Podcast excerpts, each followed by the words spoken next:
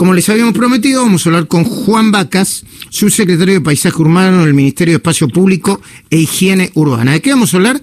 De las ferias de abastecimiento y también de las mesas al aire libre, cómo están distribuidas y con qué protocolo. Eh, Vacas, muy buenos días. Eh, Luis Majul saluda, encantado de conocerte. Buenos días, Luis, ¿cómo estás? Bien, a ver, eh, yo estoy andando en bicicleta por la ciudad, digo eh, que bueno, en estos tiempos de pandemia es un placer, y veo ferias, si no me equivoco, por ahí estoy equivocado, en casi, no sé si en todos, pero en casi todos los barrios. Sí, nosotros tenemos, hoy en día ya hay 127 ferias en, en todos los barrios de la ciudad, en todas las comunas, es algo que que se empezó progresivamente a partir de, los primeros días de mayo, después de, unos, unas semanas sin ferias, volvimos progresivamente, primero con, con, con sobre todo para poder este, trabajar los temas del protocolo con ellos, y hoy en día tenemos esas 127 y a partir del, de este viernes vamos a este, volver a poner unas 37 más, este, 37 ferias más, lo cual eh, estamos volviendo al, al, número que teníamos, un poquito más del número que teníamos antes de eh, del, decreto de, de marzo, ¿no? Ahora, eh, si yo voy a comprar una feria, ¿me va a salir más barato que un supermercado o que un negocio de proximidad? ¿Puedo pagar con tarjeta? ¿Encuentro todo? ¿No encuentro todo? ¿Hay hay este diversidad, digamos? ¿Vale la pena que, que, que en vez de ir al, al súper o al chino, digamos, para decirlo de alguna manera, vaya a la feria? Mira, las ferias tienen precios concertados con nosotros, así que son muy buenos precios. Todas las, cada 15 días se concerta precios con ellos, así que eh, en ese en ese punto estamos estamos muy bien. Además, eh, más allá de, los precios que son bastante baratos, tenemos algunos algunos beneficios con, con las tarjetas, o sea, se puede pagar con, con Mercado Pago, con tarjeta de débito, y hoy al día de hoy el, el 40% del de lo que se vende se hace con, con algún medio de pago electrónico, pero además hay días de la semana, como por ejemplo los, los martes y los jueves, que con las tarjetas del Banco Ciudad tenemos un 20% de, de descuento, así que sí, son, son precios súper super accesibles y además la cantidad de productos que tenemos es eh, similar a la que teníamos antes, lo único que no se está habilitando ahora es lo que era por ahí eh,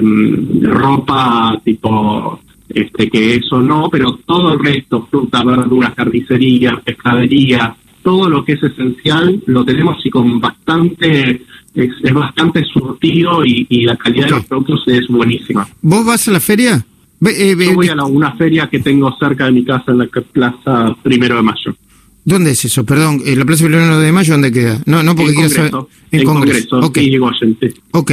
Eh, no es que quieras saber dónde vivís, ¿eh? Es, eh, bueno, y, y, y, a ver, decime qué compras vos, porque uno dice, no, Artur, baratísimo. ¿Qué compras vos porque te parece que te conviene?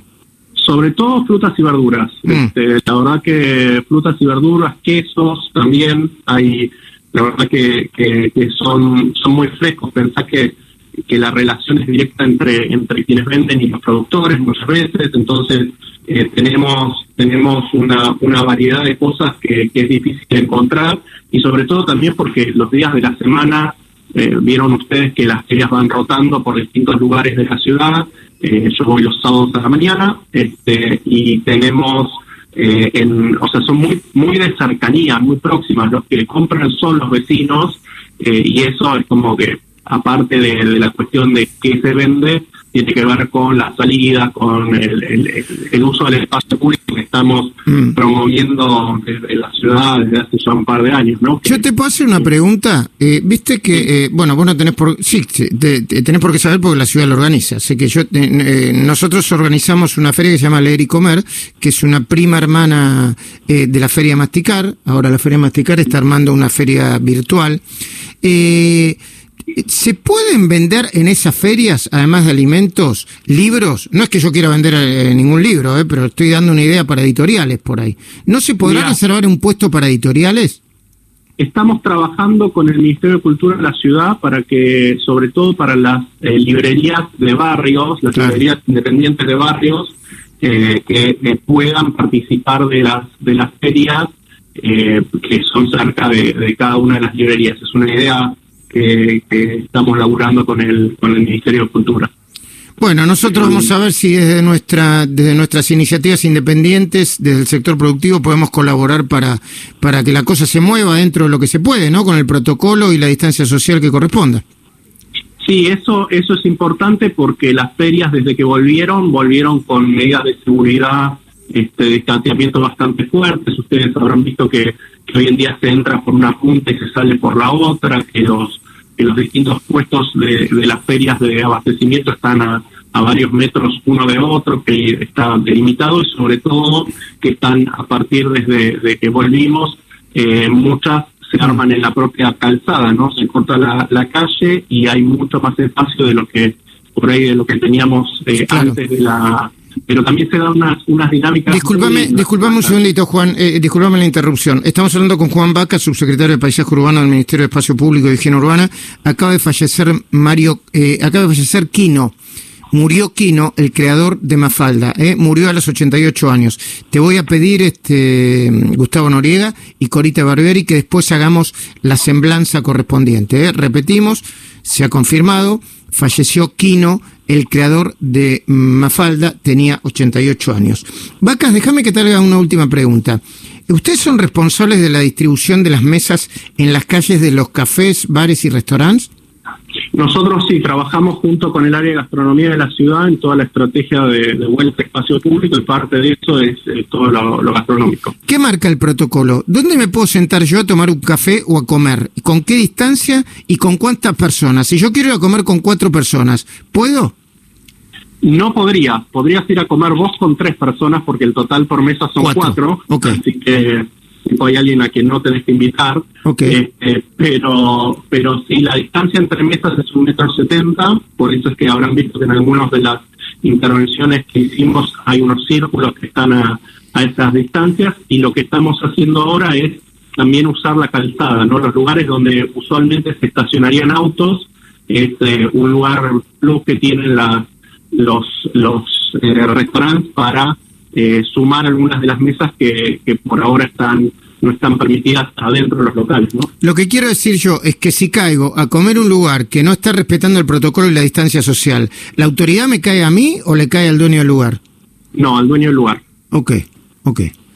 Bueno, quería saberlo, viste, porque uno no está enterado de, de, todas las cosas. Sí, es una responsabilidad de todos, de alguna manera, porque todos sabemos cuáles son las distancias y, y el, el tema este de de hasta cuántas personas, digo, ya sabemos que, son 10 personas en el espacio público y para las mesas y sillas son cuatro personas, hay, hay una un trabajo fuerte con, con los con los gastronómicos para respetar eso, eh, si bien es una responsabilidad gastronómico el, no tener mesas de más de esa cantidad de gente, también es como nosotros como sociedad vamos a estar este, moviéndonos, eh, si mantenemos las normas y las respetamos, eh, nada, nos cuidamos entre todos, ¿no?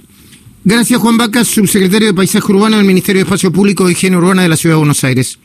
Gracias, Luis. Un abrazo. Muy bien. Los medios están muy eh, conmocionados y abocados por la muerte de Quino, el creador de Mafalda. Insistimos, tenían 88 años. Cuando volvamos de la actualización de títulos, que la va a hacer ahora Caro, Núñez, le voy a pedir a Gustavo Noriega, a Cora de Barbieri, si tienen más información que, que la que podemos leer en los zócalos de las señales de noticias, se la vamos a agradecer.